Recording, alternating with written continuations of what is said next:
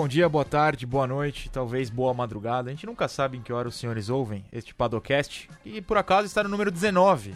Eu sou Felipe Noronha, ao meu lado, ele voltou, finalmente, não me abandonou. Vitor Martins, onde você estava quando Will Power venceu as 500 milhas de Indianápolis no ano passado? É, olá, Felipe Noronha, bom dia, tarde, noite, madrugada. Eu estava em casa. É um bom lugar para se estar, né? Frente em casa TV. acompanhando a corrida. Gostaria de estar lá. Sabe quem estava lá? Quem? Ele mesmo. Ele. O homem. E, é, aí é a sua Ah. opinião. É jovem ainda, né? Tem por quê? 22 anos? É jovem, não é homem ainda. Não, não tá Não formado. é homem? Não tá formado. Ah, né? vocês não Precisa sabem. se formar. Gabriel Curti, onde você estava quando o Will Power venceu as 500 milhas de 2018? Bom dia. Bom dia, Felipe Noronha, Vitor Martins, Leandro e a mim, pessoal de casa, boa madrugada, boa noite, boa tarde. Bom, eu estava do lado da linha de chegada, ali na, na área dos boxes, acompanhando o fervo, para ver se, já ali do lado da família do Power, para ver se era ele mesmo. E com certeza foi um momento, foi o ápice da minha carreira até aqui, dos meus 23 anos, por favor, respeitar e um momento inesquecível. As 500 milhas de Indianápolis são únicas. 22, 23. Você lembra o que você estava fazendo nos seus 22, 23 anos, Vitor? Eu não lembro. Eu estava no meu segundo ano do site, 2004. Olha só. Você vê a- 4? 2004. Meu Deus, que idoso. Muito bem. Não vai ter cartão. Tá, acontece. Pronto. GP de Mônaco no próximo final de semana, ninguém liga. Já teve, inclusive, treino livre nessa quinta. Então o assunto não será esse, porque Mônaco é chato, né, Vitor? Mônaco é chato. Uh. Você gosta de Mônaco? Não gosto de Mônaco. Você Chato. viveria em Mônaco? Deus o livre. Exatamente. Então vamos de Indy 500, que também acontece Aí no sim. próximo domingo. Infelizmente, sem o piloto mais bonito da história do do automobilismo, Fernando Alonso está fora, mas isso vai ser assunto daqui a pouco. Antes, a gente sempre faz umas brincadeiras de eleição aqui, já elegemos o melhor piloto da Fórmula 1, em sua história, da MotoGP. Vamos brincar hoje de Indy 500 com o melhor piloto da história do Indy 500 e depois a melhor corrida da história recente, claro, porque aí a gente consegue lembrar com detalhes da Indy 500. Gabriel Curti, eu te passei os nomes, ao Vitor eu não passei porque não merece, né? Não merece. Você sentiu falta em algum dessa lista de oito? Você incluiria alguém, trocaria alguém? Não, eu, acho que a, a escolha das corridas acaba sendo mais difícil que a dos pilotos, porque pela lista que você fez dos pilotos, foi coerente com o número de títulos, é, digo, de vitórias na Indy 500, né? E também pelo fato de serem recentes. Se você colocasse pilotos que venceram a Indy 500 lá nos anos 40, seria um pouco complicado da gente analisar. Esses últimos que você colocou, pelo menos temos vídeos, né, para quem a gente não viu correr, e são nomes pesados. Então a lista, as duas listas são bem coerentes. Muito bem, começaremos com os pilotos. Ao esquema da MotoGP, para quem ouviu, é, o Vitor tem um voto, o Gabriel tem outro voto. Se por acaso eles empatarem, eles justificam e eu dou o voto de Minerva, porque tenho menos conhecimento sobre tais pilotos do que eles. Ah, os critérios foram os seguintes para os pilotos com que a gente vai começar, para a escolha dos oito. Existiu uma eleição em 2010, se eu não estou enganado, The Grace 33, que foram eleitos os 33 melhores pilotos da história da Indy 500. Mas, por exemplo, o Dan Weldon venceu tipo, dias depois da lista, certo?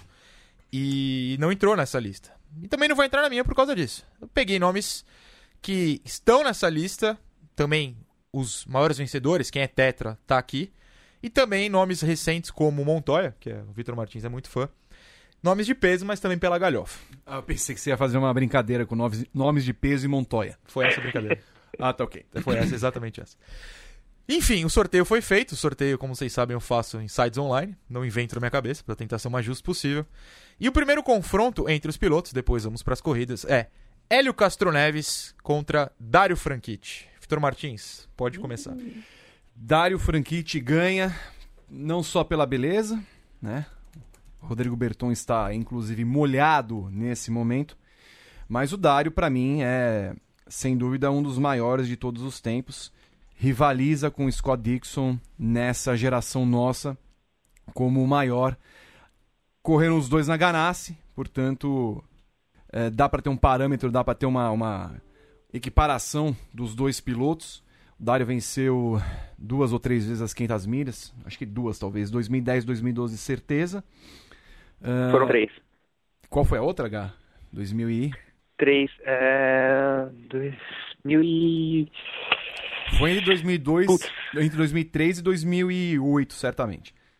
Não, 2000... Sim, é, porque exato. ele, ele, teve, ele teve bem menos participação do que o Hélio, mas bem menos mesmo. Exato. Então ele é um cara que hoje é acertador de carro, é chamado para ser spotter. Ele é um cara que tem uma visão de automobilismo muito boa e na pista representou muito bem é, o que se esperava dele na Indy. Ele teve uma chance na Fórmula 1, não conseguiu pelas mãos da Jaguar, mas como piloto ele teve mais conquistas de títulos e tantas quantas de Indianápolis que o Hélio que falhou em não conquistar em 20 anos um título na categoria. Pode votar o seu, a sua escolha, Gabriel. É, esse confronto, quando você me passou os nomes, eu fiquei com medo de acontecer porque eu estava realmente em dúvida no posicionamento desses dois, assim, numa lista imaginária. É, eu explico, o Hélio é uma entidade de Indianápolis, a gente pode colocar assim.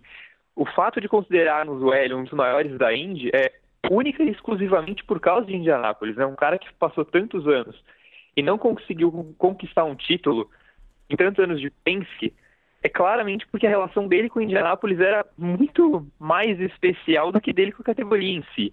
Né? Tudo bem, ele tem quatro vice-campeonatos, mas ele tem três vitórias na Indy 500, ele está atrás da quarta nesse final de semana e, e sinceramente eu acho que ele vai continuar tentando enquanto derem um carro para ele, enquanto ele não conseguir essa quarta e até a quinta vitória. Uh, ele é mais polido que o Dário, mas é o que eu estava falando na hora que o Victor comentou, né? O Dário tentou muito menos do que o Hélio e em tão pouco tempo ele conseguiu três vitórias. Foram os únicos top três que o Dário teve, foram três vitórias. Uh, e aí, por isso, por, por um empate no número de vitórias, eu acho que a importância dos dois para a categoria precisa ser medida, precisa ser um critério de desempate. E aí eu estou totalmente com o Victor. Para mim, o Dário é um dos maiores pilotos que ainda já teve da, da geração mais recente, sim, é ele, o Dixon, é, de longe, né? Pode ser que ainda nos próximos anos a gente tenha o New Garden, o Rossi, por exemplo, que estão despontando muito bem, mas ele e o Dixon têm um tamanho gigante, eu não poderia não votar no Dário. Só para confirmar, o Hélio venceu 2001, 2002 e 2009. O Dário Franchitti 2007, 2010 e 2012, a sua última Isso, vitória. 2007. Ambos são três vencedores. Muito bem, o Dário avança. O próximo confronto, Gabriel, você começa votando Al Unser Sr. contra Johnny Rutherford. Tá, é, eu vou no Al. É, acho que, que ele tá naquele aquele grupo de, de intocáveis da Indy 500, né? Tem quatro vitórias. É, mesmo o Rutherford tendo uma boa, uma história até bem melhor em Indianápolis do que ele tem na Indy também, é, assim como o Hélio, mas o Anser é um daqueles caras que, se você tiver que citar três, você acaba citando ele, né? Ele tá naquele grupo dos intocáveis, então eu avanço ao Anser. É, não tenho muito o que falar. Mesma coisa, junto com, com o AJ Foyt, com, com os maiores de todos os tempos. É, o Anser, ele é o. Bom, não vou antecipar aqui os resultados, mas ele passa com, com louvor em cima do Rutherford. É, assim, eu que não conheço tanto, me, me destaco a longevidade das vitórias. Ele venceu em 70, também venceu em 87. É, me indica algo, alguém que foi talentoso por muito tempo. Montoya, por exemplo, venceu em 2000 ou 99 e 2000, depois em 2015. Isso. Teve essa diferença também. Isso. Muito bem, ele avança Anser, o pai, né? É pai mesmo do, do Júnior? É. O pai, né? É, Aliás, o Júnior foi solto? Já tá solto ou não? Ele foi preso fim de semana por dirigir alcoolizado novamente. Exato. né? A fiança era pouca, isso, 300 dólares, então eu tenho a impressão que ele tá solto, mas não vi os desdobramentos da história. Bom, falando em Juan Pablo Montoya, ele está nesse terceiro confronto e pega. é, Não vai ganhar, a gente sabe, mas é importante só que o colombiano esteja aqui. AJ Foyt. Vitor Martins, acho que temos um vencedor claro, mas vale debater. Vale debater. é, Tem algumas comparações que a gente faz né, da- das eleições anteriores que nos pegam mais o momento que nós vimos do que exatamente pessoas que não vimos correr. Mas nesse caso, embora o Montoya nós temos acompanhado em 2000, quando ele foi em 99 para a categoria, quando em 2000 ele ganhou as 500 milhas de Indianápolis, foi o que catapultou ele para ir à Fórmula 1, é, os dois anos na, na Ganassi. Mas não há como comparar o, o que é o AJ Foyt para a Indy, o que ele é para a história, o que ele continua representando, embora a equipe dele eh, não seja top de linha, mas ele tem uma história completamente coligada com esse autódromo.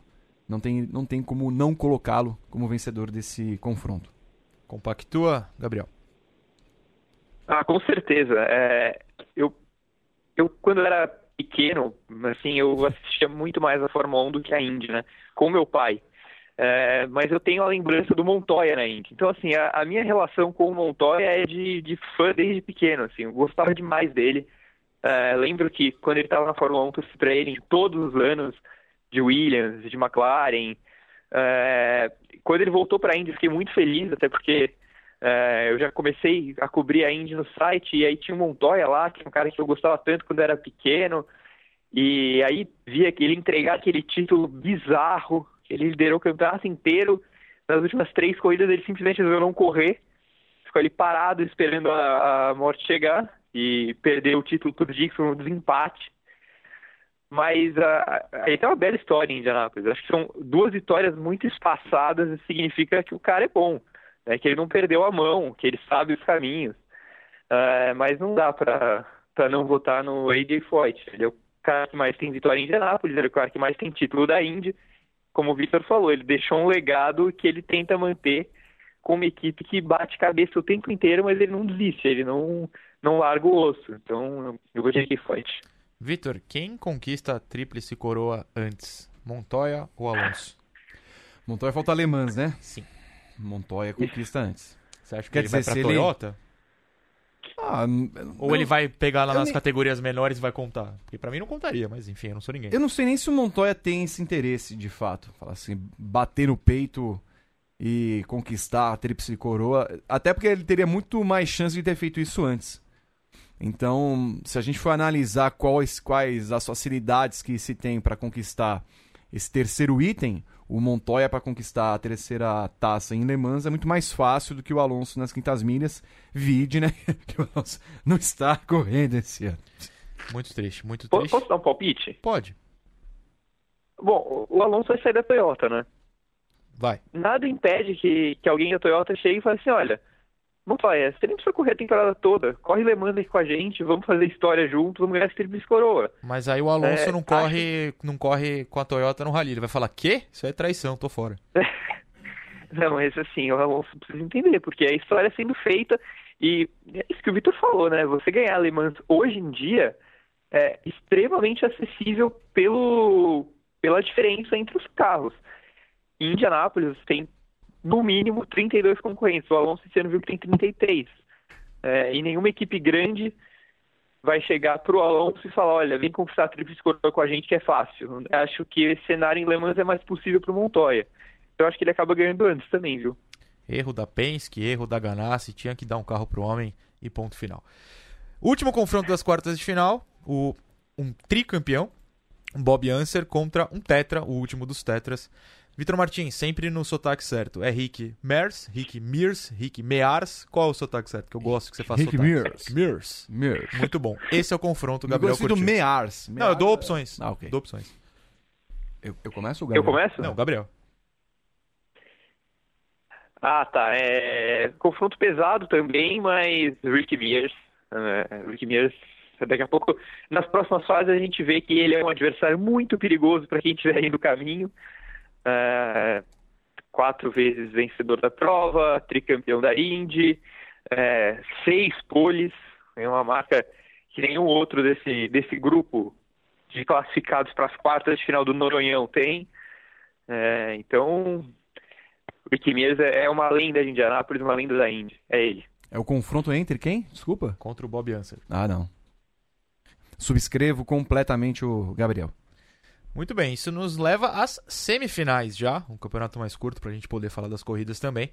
A primeira semi, o favorito por beleza de muitos aqui, Dário Franchitti, contra a Lancer Senior. Lembrando que os três tetras estão na semi e o Franchitti é o único tri que chegou junto ao trio de favoritos. Quem passa nessa? É uma escolha difícil, né? Mas como nós também temos de considerar que a votação é só Indianápolis, não, né? Não nos títulos em si. Ao Answer, é, ao Answer Senior passa. Gabriel.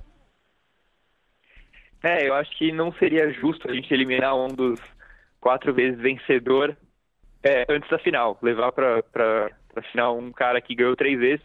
Por mais que o Dário, na história da Indy, tenha, tenha conseguido ser maior no campeonato, do que o Anser, mas é, em Indianápolis, especificamente, ao Anser.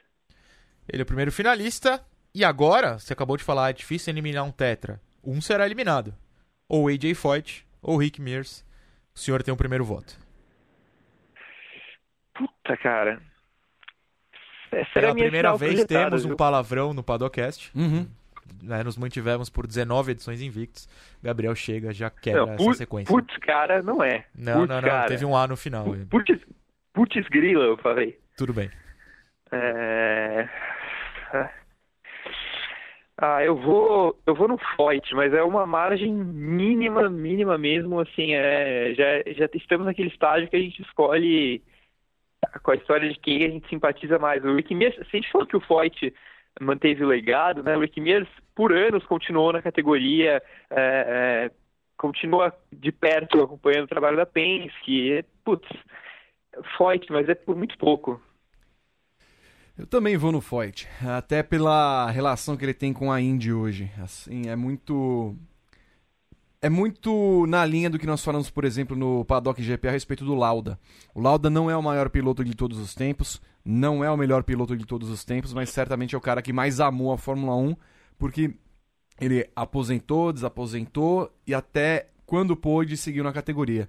O Foyt está com 81 anos, está lá capenga teve internado, voltou, passou a equipe para o filho, mas está sempre acompanhando. Então, acho que também tem esse tempero, não só o fato dele ter vencido tantas vezes, mas o quanto ele se dedica e o quanto ama estar ainda em Indianápolis. A verdade é que o AJ é um cara muito forte, né, de se manter até hoje. Não? não?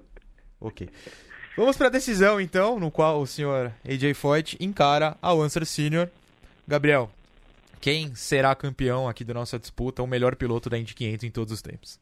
Enquanto isso, o Vitor Martins chora com a minha piada ótima. É que no começo eu até pensei que era um palavrão, sabe? Ele é muito forte. Podia ser outra é. opção. Putz, é verdade. É, então, também é um confronto muito complicado, mas para mim o, o Rick Mir seria o vice nessa nossa lista. Então eu não poderia derrotar o, o, o Foyt na final. Para mim, o Foyt até hoje é o maior de Indianápolis e eu torço de verdade para que os brasileiros tenham um bom resultado no final de semana, porque o jeito que eles falam, o jeito que o AJ fala dessa corrida, uh, mostra que quase vale a pena andar lá no fundo do grid o tempo inteiro. Eles estão muito focados em fazer essa corrida. Não precisava ser tanto, né? Porque a Carpenter também está claramente focada nela e vai melhor nas outras provas, mas a gente vê o, o carinho especial que a Ford, com menos recurso, com menos material humano né, por trás dos carros e tal, consegue fazer. Eu vou ficar com o AJ. Também, vitória para o nosso AJ, até pelos motivos que falei anteriormente. E sim, se fosse uma final com, com o Mir, seria mais justo essa, esse emparceramento. Que eu vejo o Mears melhor até que o, ao Answer Senior. Muito bem, então o senhor AJ Foyt, o campeão da nossa primeira copinha do dia, melhor piloto da Indy 500 de todos os tempos, ficam os parabéns, porque será a única vitória que ele terá nesse final de semana, creio. Ou Canaan e Leist podem surpreender de alguma forma. Não. Gabriel, Não. se é pra postar, eles ficam Não. aqui, região do grid ali. Uh, um fica no final do top 10 e outro fica no top 15. Mas um qual? Tem que dar o um nome. Então, o Tony vai terminar em nono e o Matheus em décimo terceiro. Tá certo, está anotado. Tony, se você estiver ouvindo e ficar bravo com essa pode de curtir, pode mandar mensagem pro Vitor, a gente passa no ar. Leandro minha, a gente tem uma vinhetinha pronta só para substituir o assunto ou tem que embalar aqui? Eu sempre pego o Yamin de surpresa, ele, tá, ele levanta assim de susto. Eu gosto desse Incrível, quesito susto. Nunca tá preparado. Nunca, nunca. Nunca, nunca.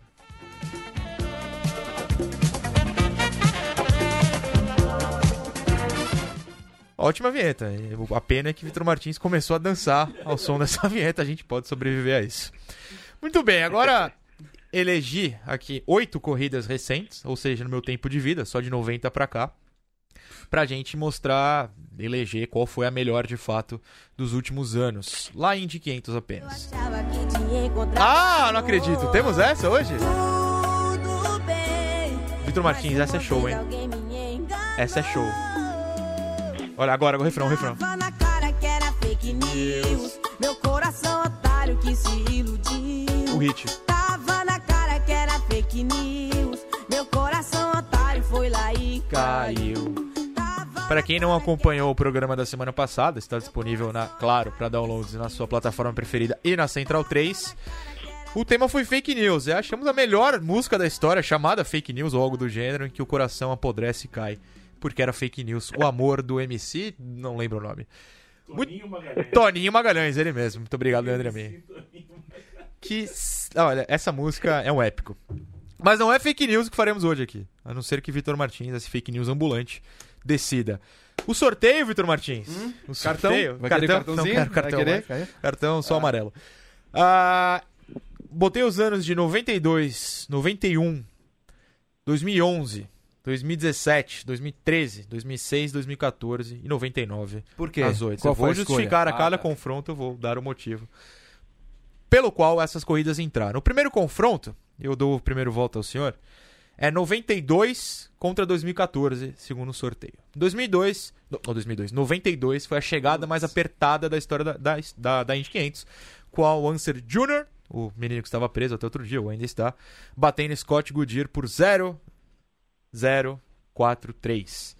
Em 2014 foi quando Ryan Hunter Ray bateu Hélio Castro Neves pela segunda menor distância por 006. E foi completo acaso as duas mais apertadas terem saído no sorteio, mas é esse o duelo. O Goodyear estava largando na 33ª colocação daquela corrida, chegou em segundo, se vencesse seria o único na história a, a conquistar as 500 milhas largando em último, que é uma coisa que Caio Kaiser pode, poderá fazer nesse final de semana, dependendo da nossa torcida, claro. claro. E Não sei se você é River Plate ou Boca na Argentina, mas... Nenhum dos dois. Não, ele Não. vai correr com com o River Plate. É sério isso? Sim. Jura? O Ricardo Runcos está viajando para a Argentina para fazer o anúncio. Sou Depois River. volta Eu Para... tenho uma camisa do River. Ah, Ah, é? Boca. Eu vou Ah, botar então. a do River, pronto.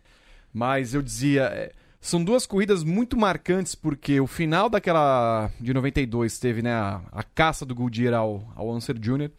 E em 2014 teve é, um ponto que eu considero fundamental na mudança de como a, as corridas foram disputadas, porque o Hunter Hay achou um espaço e eles começaram a andar não pelo tangenciamento correto da pista, para evitar que um passasse o outro, eles tiveram que andar por dentro, né? Não lá ali pelo lado do muro. Eu, eu colocaria 2014 justamente só por essa mudança, porque eles acharam, eles conseguiram depois de tantos anos, 100 anos de história, achar um novo traçado para defender a posição em Indianápolis. Gabriel.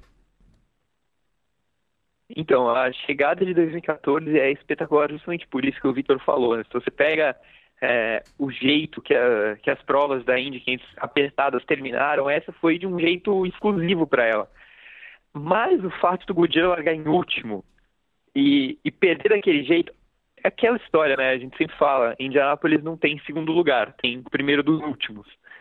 E o cara saiu de último para ser o primeiro dos últimos, o que foi muito muito trágico, né? Péssimo, coitado. É, eu vou ficar com 92, desempata aí. Só, só um adendo, é 95 tal, não? Não está. Tá, então é só para Pode comentar o sobre, adendo. por favor. Scott Goodyear era para vencer a corrida de 95 e ele perdeu para Jacques Villeneuve, que perdeu a corrida depois de estar duas voltas atrás, sendo que o Goodyear na última relargada da corrida ultrapassou o pace car, se afobou Sim. e foi aí que ele perdeu a corrida porque ele não cumpriu a punição, caiu para 18º, 19 mas era para ter vencido aquela corrida num pé nas costas. Então, é, ele é burro. Ok, ok. É, aparentemente a Goodyear nunca vai nos patrocinar depois dessa. Mas tudo bem. Também não. Eu amo a Michelin. É verdade, tem essa. Como o meu voto vai ser o de desempate, eu vou pelo critério o mais apertado. 92 foi o mais apertado. Ela ganha meu voto, porque, apesar de ser quase imperceptível em termos na bandeirada, Vitor Martins me olha com nojo nesse momento. É, na cronometragem, a ganha. Então 92 avança. Vamos pro próximo confronto, um ano antes, 91, enfrenta 2017. 91, o nosso querido Mears, que vocês ah, não colocaram na final para depois falar que merecia estar na final, parabéns pelo critério, passa Andretti por fora no final para sua quarta vitória. Andretti, sua famosa. Como é que é a palavra certa? Nunca vence lá? A zica, a, a seca. Maldição, né? Maldição, obrigado. E 2017, por um motivo fácil. O Fernando Alonso estava lá e merecia vencer. Parabéns à Honda que quebrou. Esse é o critério. Vitor Martins, seu voto. Ah, aliás, 2017, importante lembrar que Takuma Sato venceu, o Hélio foi segundo. Eu não lembro da prova de 91. E por esse critério vai ser 2017. Ótimo, parabéns, Alonso. Gabriel Curti. Olha, é, 91 eu reassisti antes da corrida 100, porque a gente estava fazendo um material especial é, da, dos 100 anos da, da Indy 500, e, e, um dos textos foi sobre a maldição Andretti. E eu acabei assistindo essa corrida e é bizarro o jeito que o Michael Andretti perde essa prova. Assim. Daqui a pouco a gente vai chegar num, numa corrida em que foi mais bizarro um membro da família Andretti perder, mas enfim. Essa, é, a desatenção do Michael foi uma coisa que Indianápolis não perdoa, né? E o Mears foi muito inteligente para passar. É, mas 2017 para mim foi melhor porque não envolveu só dois pilotos, um problema de atenção em um e tal. 2017, nas voltas finais, a gente teve o Tony Canaan e o Hélio Castro Neves brigando como se eles fossem fazer primeiro e segundo. É, eu lembro até da, da brincadeira do que a gente não ia sair nunca mais do site, ia ficar trabalhando por três dias seguidos. Teve isso. Aí a gente teve Max Chilton e Ed Jones disputando a vitória, faltando três voltas, cinco voltas. E aí no final o Sato passou vários carros por fora e, e aí foi o êxtase da imprensa japonesa naquela narração do Saro Takuma e, e, um dos vencedores improváveis, né? Eu acho que 2017, pela quantidade de pilotos com chance de vitória nas últimas 10 voltas, acaba sendo maior. E também teve o famoso caso do, do cara que cuida de redes sociais que se exaltou um pouco. Teve, essa eu vi. Essa eu, vi. eu nem trabalhava no site e eu vi. Eu fiquei sabendo disso aí. É. Mas assim, é, Takuma Sato mereceu a vitória, na opinião de vocês? Sim. Mereceu, mereceu a vitória. Discordo. A vitória era claramente de Fernando Alonso.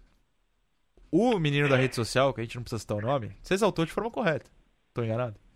Não, ele é exaltado porque, é. assim, ele se empolgou quando todo mundo viu o motor lá explodindo, né? Ele se empolgou um pouquinho. O Alonso não merecia ganhar a prova, merecia. embora tenha andado bem na corrida. Na liderança. Na liderança. Andou bem na liderança, é. tanto quanto os outros. Mas o Sato estava com um carro bom demais para ganhar a corrida, tanto que conseguiu segurar o Hélio com relativa facilidade no final. Muito bem. A, a, a polêmica, a polêmica aqui, antes da gente mudar, o Alonso, quando ele relargou em primeiro, ele foi engolido pelo pelotão e caiu para sétimo ou oitavo. O Chilton, quando ele relargou em primeiro, ele manteve a liderança. Então, essa é. escala de merecimento, até o Chilton tá na frente do Alonso. É, o Chilton e, não ganhou. Então, e os dois estão fora dessa corrida. É, mas vê. o Alonso, ele era a tática. Exato. O Chilton errou a tática, por isso que ele não ganhou. Essa é a realidade. Vamos lá, vamos avançando. A terceira quarta de final é 2011 contra 2006. 2011, um ano que ele, J.R. Hildebrand, perde no finalzinho pro Dan Weldon. 2006 era quando os dois Andrettis, pai e filho, quase venceram. E no final, obviamente, nenhum venceu, porque Sam é a família. Vitor Martins, qual dos dois casos? 2006 foi a vitória do Sam Hornet que ele passou na reta de chegada. O Marco Andretti. Uh, o, o Hornet foi um grande piloto. Grande piloto. Mas nada há de se comparar com o final daquela corrida de 2011, é, com o Hildebrand batendo no muro na última curva. Estava lá, pude conferir, reação da torcida, um. Que idiota. ok, é um bom comentário. E aí foi isso. 2011. Gabriel. Esse sorteio tá, tá roubado, viu? Não, não Pô, está. É sacanagem colocar essas duas juntas. Na quarta de final. Amiga, Copa Bom, do Mundo. É, Copa 2000... do Mundo é jogo bom. É, sim. Bom, 2006 é a corrida que eu citei quando eu falei de 91. É, a, a, derrota mais bizarra da maldição Andretti é essa. É, o Michael teve problemas antes né, do fim, mas o Marco estava com muita cara de vencedor. E Não. eu ainda, um jovem rapaz, eu gostava muito da família Andretti, estava animado com os dois ali, pensando que poderia ser até um dois, né, uma dobradinha. Aí problema com o Michael, aí o Marco resolveu, sei lá, foi mexer no, no MP3 ali na hora do, da, das voltas finais e o Hornet passou ele de um jeito tosco, ganhou a corrida. Mas assim, nada é mais tosco do que você bater sozinho, é, com todo mundo já comemorando, você está quase acenando e teu carro vai para o muro e você ainda chega em segundo. É, acho que isso deixa o vexame ainda maior. O carro batido se arrastando na segunda posição. É, com todo respeito ao Dan Weldon, mas foi a vitória mais entregue da história do esporte. E eu vou ficar com 2011, é imbatível. Seria meu voto caso eu tivesse que desempatar. 2011 avança para enfrentar ou 2013 ou 99. 99 é o ano que o Rob Gordon fica sem combustível. Adoro quando as pessoas ficam sem combustível perto da vitória. Coitado. E Kenny Brack, o sueco, vence. Sueco, né? Um sueco. Ah, 2013 é o ano em que Tony Kana ah, passa a liderar, faltando apenas três voltas. É o 68º ah, teve é, 68ª mudança de liderança, o que é o recorde em, em Indianápolis, e vence a prova. Gabriel, pode votar primeiro nessa. Eu vou votar em 2013. É, 99 é marcante pela, pela falta de combustível do Rob Gordon, mas nem foi uma corrida tão espetacular assim. 2013 foi bem mais legal, é, maior número de troca de lideranças e, e teve o, o fator Carlos Munhoz, né? Nosso querido Mumu, que enquanto o Rookie classificou em segundo e a- o tempo inteiro, a corrida toda, ele chegou a. é, ele dava pintas que ele poderia vencer aquela corrida, e aí no final, é, bandeira amarela, ele até coloca o carro do lado ali do, do Tony, como quem diz: caramba, eu não acredito que eu perdi essa prova. Só seria a primeira que ele bateria na trave, mas a vitória do Tony com uma KV, né, modestíssima, também é muito marcante. Vou ficar com 2013. Essas corridas Pack Race que nós tivemos entre 2011 e 2017, 2011 não, porque foi o, o chassi do Dan Weldon, 2012 a 2017 foram marcantes. É, então cada uma teve um, um final espetacular, porque a gente não sabia quem venceria, justamente porque quem estava na frente e largava ou relargava em algum momento em primeiro lugar, perdia a posição por causa do vácuo que fazia. É, aconteceu isso nessa relargada, né? O Hunter relargando e perdendo a primeira colocação pro, pro Tony, o Munhoz indo por fora. Aí depois tem um acidente do Franchitti e o, e o Tony ganha na amarela. Tudo isso para dizer que assim, essa, essa corrida tem alguns detalhes que jamais vão ficar esquecidos. E também tem a vitória do Tony, que é o fato de ele ter tentado, era a 13 terceira vez, se não me engano, que ele tentava a vitória e enfim conseguiu. E o Rob Gordon é daqueles da família Andretti que são meio que é, agregados. Ele pode correr 596 vezes em Indianápolis. Ele não vai ganhar a corrida. Aí. E se ele ganhar na 597? Pode acontecer. Bom, a não ser que São ele, números. Apenas números. que ele sobreviva de uma outra forma. 92 contra 2017, a primeira semifinal, Vitor Martins. Relembrando que 2000, ah, 92 é a chegada mais apertada da história. 2017, Takuma Sato vence com Alonso na pista, quebrando. Parabéns, Honda. Bom, eu não votei em 2000, em 92 na passada, né? Mas comparando essas duas corridas, ahn, cara, 2017. Não, eu vou ficar com 2017 mesmo. Fazendo uma análise fria, eu vou ficar com 2017. Por tudo que a corrida representou. A gente lembra muito 92 justamente pelo Goodyear e Al Unser no finalzinho, mas a corrida não foi espetacular, foi só o final. Em 2017 nós tivemos essa corrida desde a volta 29, quando o seu Lolo Ele assumiu a liderança. Olha lá. Então, é esses- realmente esses detalhes que vão marcando a corrida, que teve uma ah, série de o Alonso pontos. liderar marcou a corrida. Marcou a corrida. Entendi. A corrida foi Entendi. marcante. Importante Foi, isso. foi a maior audiência da história da Indy no Ah, site, rapaz. O Alonso estava lá e foi uma maior audiência. Sim. Olha só. quase 3 milhões de acessos Entendi. no site. E vocês criticando o menino só porque a Ah, McLaren é? estraga o a seu negócio é dele. audiência, então. Você Ah, faz o tudo pela não. audiência? Eu faço tudo pela audiência. Ah, faz? Não. Gabriel Curti, segue o voto de 2017 ou vai de 92? Sigo voto. É, votei em 92 na primeira fase, mas é, acho que é hora de levar em consideração também o nível das corridas. E como o Vitor falou, é, a corrida de 2017 foi muito mais apertada, muito mais disputada, com momentos muito mais marcantes do que somente o final, né, que foi em 92, foi um final absurdo, o melhor final de todos, é, pelo menos na, na- na linha de chegada. É, mas 2017, para mim, teve mais momentos épicos, digamos assim, como eu já citei nas quartas de final, com tanta gente improvável liderando, duelo de brasileiros, e aí o Sato ganha, o Alonso tá na pista, enfim, 2017. 2017, então, coloca Fernando Alonso na final, como eu gostaria, e armei o sorteio para isso. A outra semifinal de 2011, correu o Debrand jogando o carro no muro propositalmente, aparentemente, contra 2013, a vitória do Canaan. Vitor Martins. Putz. Putz. Rapaz. É. Que a gente não tá indo pra brincadeira. Se eu for seguir o mesmo critério, eu não lembro muito bem de como foi a prova de 2011, a não ser chegar no final. É o final mais impressionante que eu já vi na minha vida, é claro. Mas é da mesma forma como o 92, né? Você lembra só do final. 2013, não. Você tem momentos naquela corrida que você acompanha muito de perto tudo o que aconteceu. Então, por coerência, nesse exato momento, eu fico com 2013. Gabriel Curti. Nossa. É... Bom, 2011 é a melhor é a melhor chegada de todos os tempos, porque mesmo não sendo a mais apertada, é o que o cara batido chega na segunda posição. Não, e tem a É, representatividade também, né, Gá? Do, do Eldon ter, ter vencido. Ele se transformou no que se transformou naquele final do ano, e aí que chamam ele no final do ano pra fazer aquela corrida onde ele É. morre. Exato. É, é 2011 é, é, é muito pesada. É, assim, eu até acho que eu votaria em 2013, mas eu, eu prefiro deixar um empate aí, porque 2011 tem um significado muito grande. Eu vou deixar pro Noronha desempatar. Bom, eu que gosto de bagunça, voto sempre na batida de muro. Se o cara ganhar e bateu no muro para perder, pra mim tem o voto. Então eu fico com 2011, o que nos, le- nos leva à final. A final, Vitor Martins, é batida no muro contra coisas que aconteceram ao redor de Fernando Alonso em 2017. Pode votar 2011 ou 2017 como a melhor corrida recente da Indy 500. Por coerência dos votos anteriores, voto em 2017.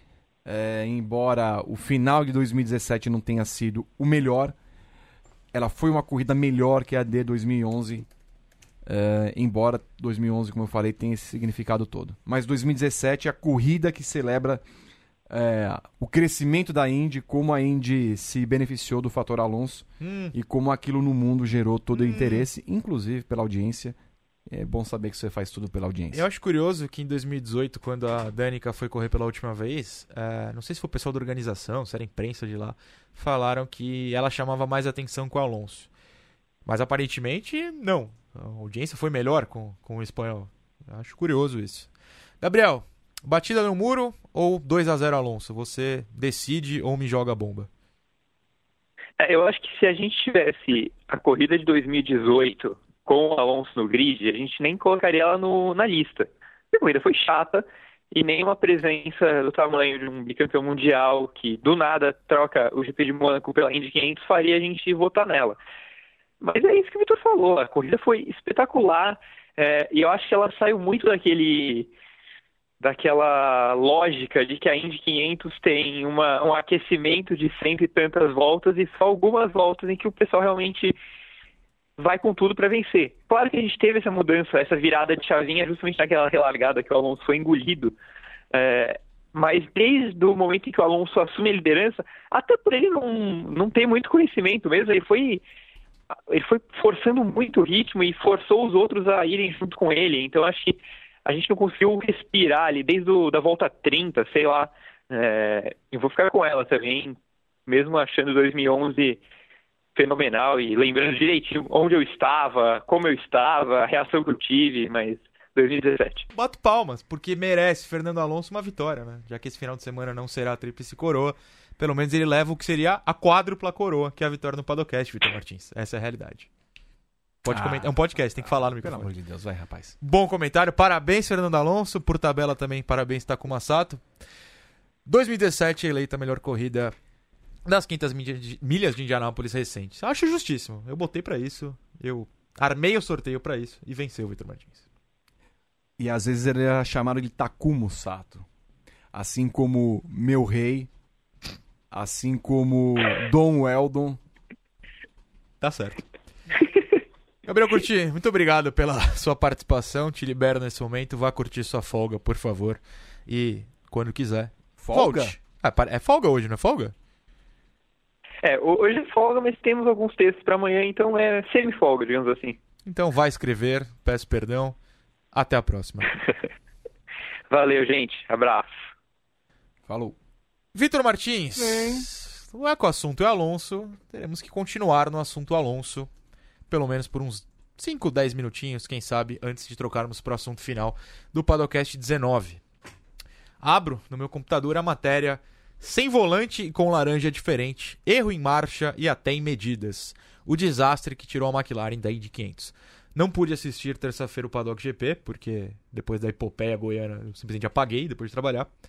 Mas sei que vocês comentaram sobre o desastre que é ficar sem o Alonso, o desastre pro Alonso, o desastre da McLaren ser bampado da Indy 500 no próximo domingo. Mas eu queria comentar um pouco sobre, já que eu não pude comentar terça, hoje aqui.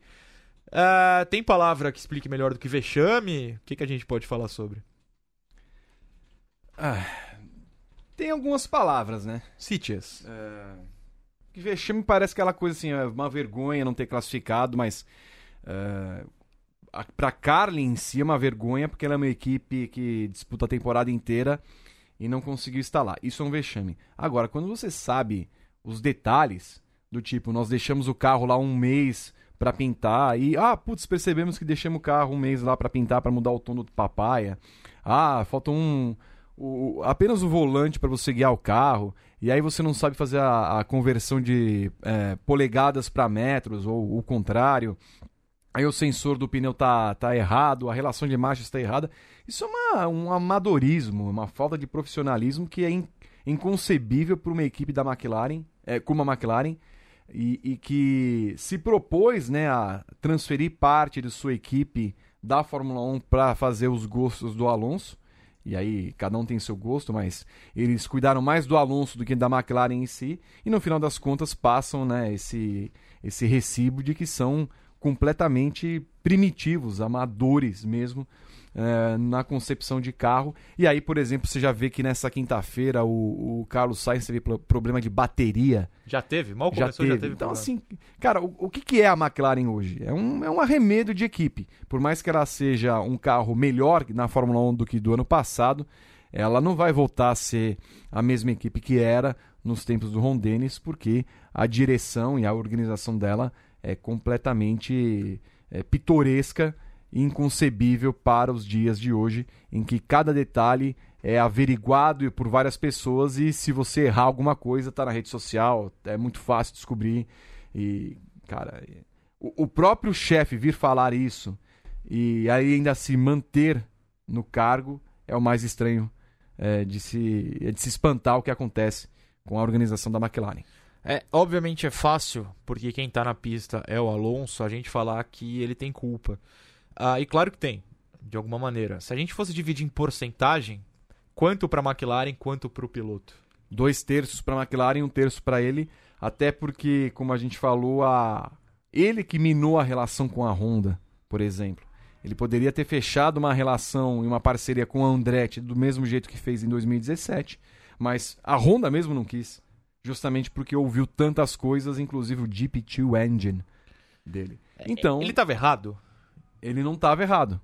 Ele só não podia. Eu não estou justificando, eu pergunto Ele não assim... precisava ter exposto a marca tanto quanto foi exposta ao ridículo. E depois, de, depois, no ano seguinte, que a McLaren andou com o motor Renault, a gente vê que o motor não era tão problemático assim, que ela fez o motor Renault a mesma coisa com a Honda. Então, o problema estava concentrado na McLaren. Só que aí, para o mundo inteiro, ficou a questão da Honda. E aí, a Honda, é claro, se sentiu ofendida. Não vou deixar esse cara correr com, com uma equipe que é apoiada por mim. Acabou. Basicamente isso. Então, 50% do grid de Indianápolis ficou fechado para ele para fazer uma parceria. Aí a McLaren chega.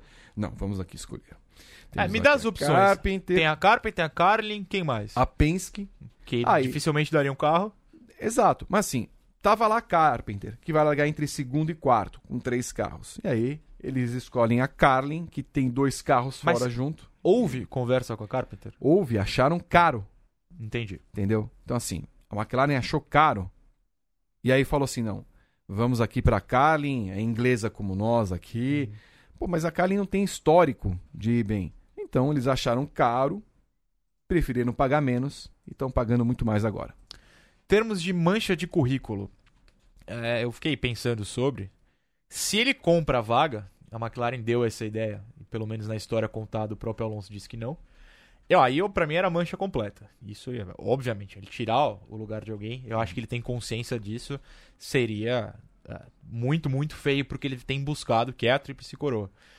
Mas é manchado de alguma forma a eliminação, ele consegue jogar a culpa pra McLaren. Porque assim, para mim é, ele compra a vaga, é muito feio.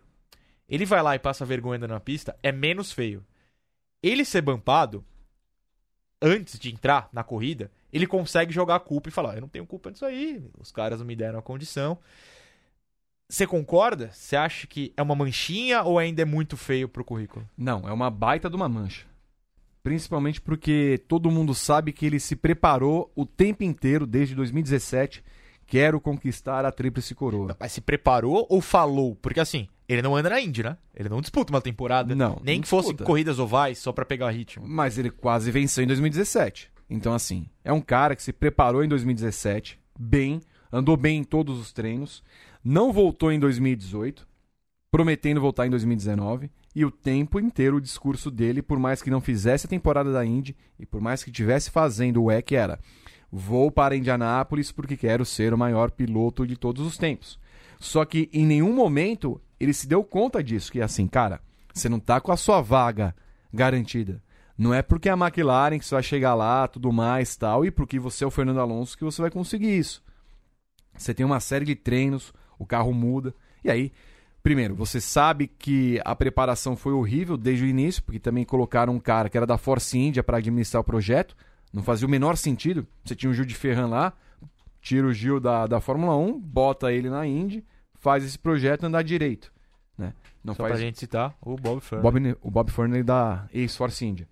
E aí, é, mesmo assim, o discurso dele sempre foi esse, ó, nós vamos nos preparar com humildade, vamos correr, papapá. Ele nunca é, chegou e falou assim, pô, primeiro vamos classificar e aí depois a gente vê o que faz. Então, tem a soberba do Alonso, tem esse um terço aí que ele estragou a relação com a Honda, então não tem como dissociar a- o conjunto Alonso-McLaren, a mancha é para os dois. É, fica esse asterisco na carreira dele. É, inclusive, nesse momento, pra, pra gente do Grande Prêmio foi ótimo, porque nos Trending Topics do site, das cinco mais lidas, três são do Bump Day do Alonso. A primeira, a segunda e a quinta. A MotoGP ali na briga. Com o Marques vencendo em Le Mans, né? O último final de semana? O Marques? Sim. Le Mans, isso.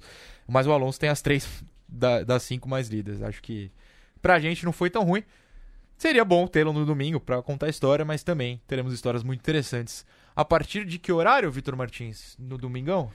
13h40 começa a corrida. onde?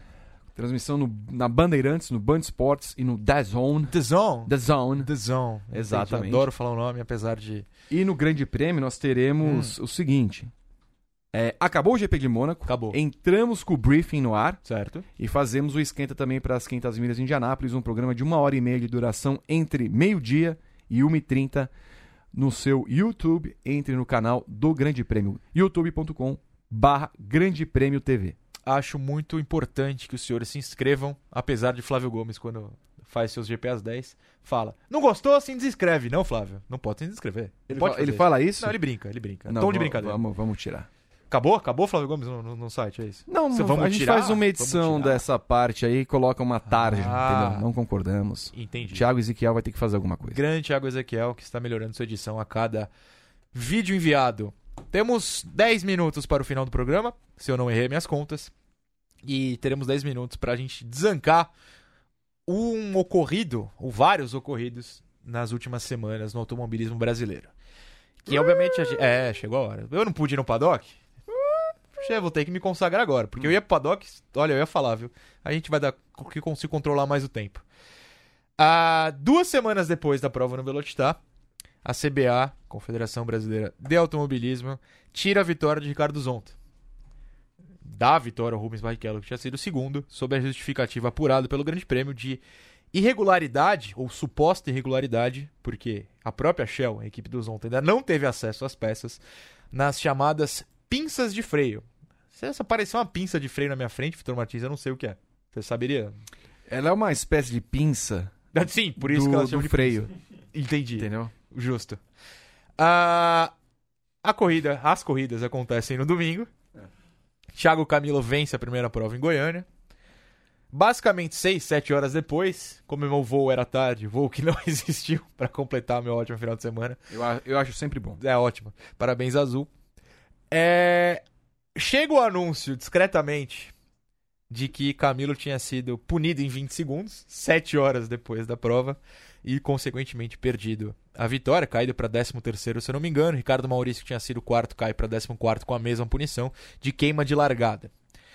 É, tem muita coisa a se falar sobre. Vamos começar com uma pergunta simples. Não tem uma alma, Vitor Martins, para ver entre os 212 comissários, porque eu tenho a lista, são muitos comissários, para ver, olha, queimou a largada. Pune durante a corrida em 25. Não tem uma alma, Vitor Martins, não é possível.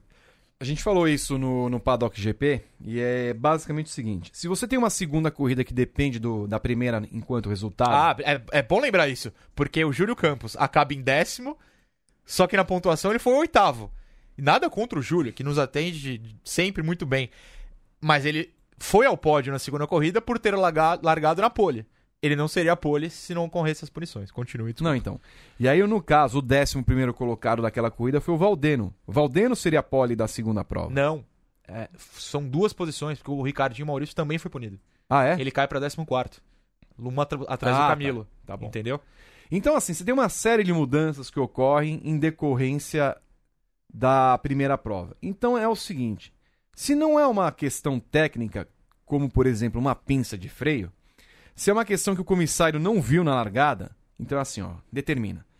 Até 20 minutos depois da bandeirada, os comissários vão verificar a prova anterior e pode ser aplicada uma punição. Se não foi aplicada, não tem que ap- aplicar a punição. Porque o que vai acontecer com o Camilo? O Camilo perdeu a vitória. Ele poderia, por exemplo, ter tomado uma punição na primeira prova e se recuperado na corrida. Ou ter feito um plano, como muitos fazem, estratégico, pra ir melhor na corrida 2. Exatamente. Então ele não pode conquistar a vitória da primeira corrida, ter o resultado da segunda e outra. Não sei se o senhor sabe. Thiago Camilo será punido em 10 posições de largada para a próxima prova. Oficialmente já, já foi Não. divulgado. Isso tudo ele está sabendo, mas não oficialmente. Entendi. Porque a CBA, até agora, quinta-feira, não mandou a pasta da prova Meu Deus. para a organização. Para a sua organização, né? Não, não publicou a pasta da prova. Então o resultado não foi homologado. Ou seja, a quarta pole, que seria igualar o recorde do Cacá Bueno, ele já não terá como. Ele pode Ele- conquistar, Ele conquista, mas, mas não larga. perderia e largaria em décimo primeiro. Então, assim, como é que uma sequência de fatores levam a tudo isso? Porque foi uma denúncia que fizeram.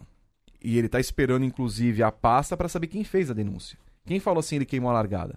E outra, queima de largada cinco horas depois? Acho que nem a Fórmula E seria capaz. Nem a Fórmula E seria capaz. E por quê? Já que ele foi punido nessas duas provas, por que, que ele tem que ser punido para outra? Qual é o critério? Já foi prejudicado o final de semana inteiro dele. E outra, ele vai correr a próxima prova largando em décimo primeiro, Ou pior, né? ou pior, na melhor assim. das hipóteses, Exato. em décimo primeiro, décimo primeiro e, e o STJD não vai julgar o caso. Quer dizer, vamos supor que ele ganhe. Ele recupera lá o resultado da- das provas em Goiânia, só que assim, já vai ter prejudicado da próxima etapa em Londrina. Sim. Porque ele vai largar em décimo. Não, o STJD JD não tem tempo para se reunir para julgar um caso desse que vai influenciar na próxima corrida. Então, assim, e detalhe, são três semanas de distância pra próxima corrida. Então- Duas e meia agora. não faz o menor sentido. Dá margem a qualquer é, é, suposição de que é perseguição, porque o Zonta foi punido quatro vezes. Quatro vezes. E aí, quatro de vitórias, né? com quatro tá vitórias. E de repente, aí o Camilo é punido e quem vence é o próprio Zonta. Então, o, o que, que acontece com a CBA? Eu já vivi isso 10 anos atrás e achei que havia melhorado em alguns momentos, porque toda a prova tinha problema causado pela CBA e manchava a Stock Car. Eu queria saber a opinião da Stock Car. Que que a, a disso. Ah, Stock a gente Car. tem a opinião da Stock ah, Car. eu quero saber. Vamos, vamos divulgar Porque eu quero saber o que, que a, a Stock Car fala, porque quem está sendo manchada é a categoria, Não, não é a isso aqui. CBA. Separei, inclusive, o assunto pra fecharmos o programa, porque a opinião da Stock Car é, pra mim, a mais importante nesse momento, porque, como você disse, está sendo manchada. E eles sabem disso, eles têm consciência disso. Falaram ah, pra mim, lá em Goiânia. Só pra confirmar uma coisa, quem largaria na pole na corrida 2, após a punição do Camilo, teria sido o Alan Kodair. Ele não largou na pole. Ele, pelo regulamento, pelo que aconteceu, ele perdeu pontos também. Sim. O Valdeno seria o segundo colocado. Ele largou em 11 primeiro, porque ele não participou da inversão do grid. É assim, são muitos fatores e muitos pilotos e muitas equipes influenciadas negativamente por uma punição que ocorreu seis horas depois. Importante isso que você falou da visão da Stock Car, porque a gente vai porque pelo que Carlos Coll, que é o promotor da categoria, nos falou no sábado. Teremos matérias nos próximos dias. É, obviamente, depois da corrida a gente foca no pós-corrida, em punição, em entrevistas. O próprio Rubinho falou sobre como ele recebe a notícia da vitória no Velocitar de maneira é, é um assunto delicado, ele não consegue comemorar, não dá pra opinar, ele tem que se manter neutro. O Zonta recebeu a notícia da vitória por causa da punição ao Camilo de maneira amarga. É um cara que teve vitórias e vitórias retiradas. Quando vence, não pode ir ao pódio em primeiro, não pode comemorar, sabe horas depois. E a Stock tá de olho nisso por quê? Por um motivo principal que é quando a crítica vem, é a Stock bagunçada. A Stock fazendo besteira. A Stock é queimando a própria marca. A, Stock já tá sofrendo com transmissão de treino só no site do Globoesporte.com, não passa na TV mais. A Stock tá sofrendo com relegado ao canal é, o B ou C do Sport TV, no Sport TV 2 ou 3, eu não sei nem qual dos dois passou nesse final de semana. É, não passa na Globo, essas corridas que não são a do milhão, a, a final. E aí a imagem é queimada. Quem vai lá, se presta a ver, não sabe quem venceu a corrida. Minha mãe mandou a mensagem: vi a corrida, o Rubinho venceu. Ela não sabe que teve uma corrida 1 que o Camilo venceu depois com o Zonta. E minha mãe é o telespectador médio que tá tentando ser conquistado. É. Você vai no Twitter, quem é xingado? É a Stock. Aí um assessor da Stock, com toda razão, depois vai e fala: gente, ele postou até no Instagram. A culpa não é da Stock. Eu tava na sala de imprensa na hora em que a punição chega. O assessor principal, o Rodolfo Siqueira, recebe a notícia e ele tem que ligar para 212 pessoas para descobrir o que aconteceu. Porque a CBA manda é, assinado a punição, sem informar qual é a punição no caso do Zonta. Sem informar por que só viram depois no caso do Camilo.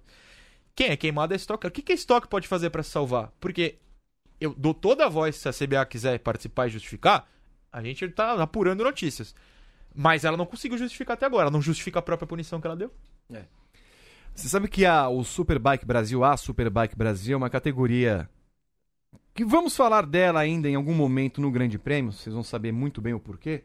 Foi a categoria onde teve a morte do, do Maurício Paludetti na última etapa em Interlagos e terá nesse final de semana mais uma etapa. Mas a Superbike Brasil não é um evento homologado da Confederação Brasileira de Motociclismo. Então ela corre como se fosse uma liga. A não ser que a Stock Car queira evitar esses problemas de correr como uma liga separada, parece ser o único jeito, o único, o único caminho para a Stock Car se livrar da CBA. Porque é inadmissível que, inclusive, inclusive, vários comissários nos anos anteriores que puniram os caras da Shell, os caras, o Ricardo Zonta, o Vicente Sfer, que é, Sfer, que é, o, que é o patrocinador da Shell, vários desses caras hoje estão trabalhando em equipes. Né? Qual é a isenção? Qual é a isonomia que a gente tem? Por que, que nós não podemos é, fazer ilações se há alguma coisa acontecendo entre esses caras que eram comissários e as equipes onde eles estão relacionadas? Então, é muito suspeito que isso volte a acontecer e é muito suspeito que se apliquem punições das quais é, é impossível se livrar e se dissociar qualquer outra coisa que não seja perseguição a um ou outro piloto. Não dá para o Camilo é, falar que briga pelo título, sendo que ele vence uma corrida, depois ele é desclassificado e numa outra corrida ele é, é impedido de ter um melhor resultado na largada. E aí, se a, se a Ipiranga chegar no final do ano, Ipiranga patrocinadora dele, fala assim: olha, eu não vejo mais sentido ficar aqui nessa categoria, como a Shell quase chegou e fez no ano passado, ela tem todo o direito, ela tem toda a razão. E quem se prejudica não é a CBA, é a Stock Car. E aliás, a gente fala sempre que a Fórmula E, e até deu polêmica recente, pune horas e horas depois. Não é a Stock que está punindo, né? A gente precisa reforçar isso. A Stock não puniu, a Stock não tem essa função. A, a, a, eu vejo, porque eu estou lá toda etapa, a Stock se esforçando, vejo diversos erros, comento com os caras. Teve um erro absurdo no, na questão da imprensa, de, do público invadindo a área de imprensa. E aí você não consegue entrevistar os pilotos, tem que invadir box para entrevistar piloto. Nem todo piloto gosta disso. A gente sabe pela convivência. Uhum. Alguns falam, não, vem cá, não sei o quê. Outros preferem pós-pódio. O cara tá morrendo de cansaço depois de duas corridas. Para ali, fala rapidamente com a imprensa. Não dá, tinha público invadindo. A estoque erra? Erra. Mas o erro mais grave, isso aí eu me viro depois. Outros jornalistas a gente se vira. A gente, por exemplo, o Rubinho venceu, não dava para entrevistá-lo ali, porque teve gente subindo ao pódio, teve gente invadindo a, o link ao vivo do, da Globo. A gente falou, Rubinho, vai ao box, todo mundo vai lá, a gente fala com você. Beleza. Outros pilotos, o Camilo, falei nos boxes também. Isso aí a gente fala pra estoque, ela tem o dever de corrigir. Punições, a estoque não pode fazer nada. Tirando isso, que se desassociar da CBA. Não sei qual é a chance disso acontecer. Teremos matérias com o qual falando no site em poucos dias. A gente vê que tem indícios deles buscando soluções. A CBA não tem deixado ser solucionado tais problemas. Enfim, algo a mais? Porque assim, é um assunto que me incomoda, porque eu tô lá vendo e eu não tenho o que fazer. Assim, eu fico lá sete horas depois esperando uma punição que os comissários, que inclusive o pessoal da sala de comissários me falou, agora eles trocam de comissários para não que, que não existam vícios. Aparentemente não tem solucionado, Vitor Martins. É, você não larga do vício tão fácil assim, né? É quase uma bebida, é quase uma droga para eles. E entendam droga do jeito que vocês entenderem melhor. Muito bem, esse foi o Padocast 19. Leandro Amin, muito obrigado por nos receber. Suba a vinheta e semana que vem estaremos de volta.